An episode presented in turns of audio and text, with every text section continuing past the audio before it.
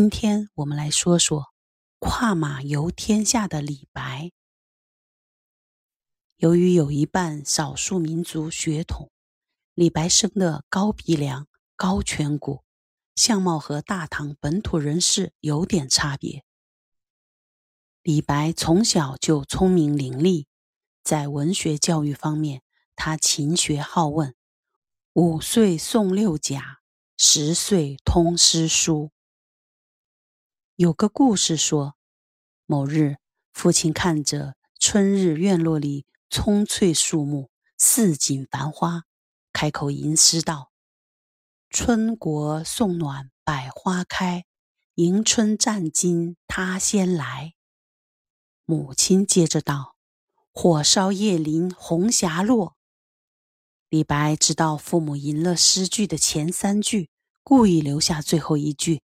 希望自己接续下去，于是他走到正在盛开的李树花前，稍稍想了一下，说：“李花怒放一树白。”另一方面，李白又深受父亲侠义情怀以及关陇文化风气的影响，据称十五号剑术，剑术自通达。他在书里看到张良、荆轲等豪杰事迹，十分羡慕，坚持跟着侠客父亲读书学剑，甚至一生都不离剑，堪称文武不殊途，兼具于一身。在性格方面，也许是身体里流着一半少数民族血液及家庭教育的原因。李白从小就养成了率性的豪侠性格和饮酒赋诗的习惯。后来，他又学侠客道士，在峨眉山隐居。二十五岁时，天性豪迈的李白过腻了隐士的生活，他决定到外面去开开眼界。从附近的成都峨眉山开始，出三峡，登庐山。游洞庭，下金陵，游走了很多地方。后来到扬州时，他生病了，于是住了一年时间。他出游时非常阔绰，家里给他准备了充足的钱财。此时已是唐玄宗的开元年间，正是唐代最富庶的年代。扬州处处都是亭台舞榭。茶楼酒肆，还有许多来自四夷的商人。李白兴奋地与官员富商往来，又乐善好施。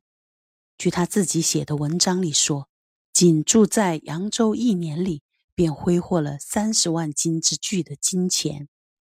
李白的父亲从小就教他司马相如的词赋，他一直很欣赏汉代的司马相如。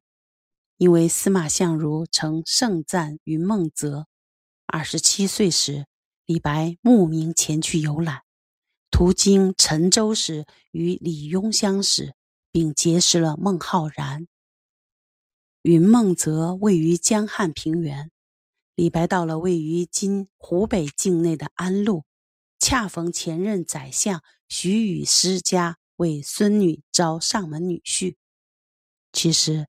李白的理想是干一番惊天动地的大事业，但是唐朝认为农业是根本，为了限制人们经商，下令禁止商人参加科举。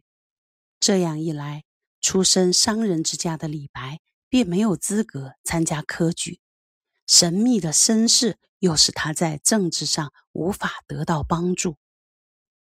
徐与师。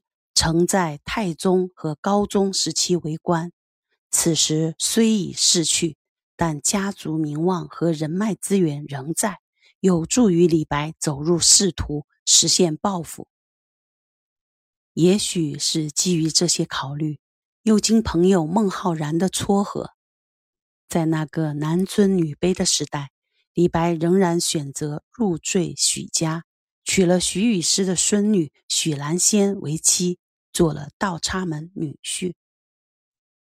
好在婚后二人感情还算和谐，生了一子一女。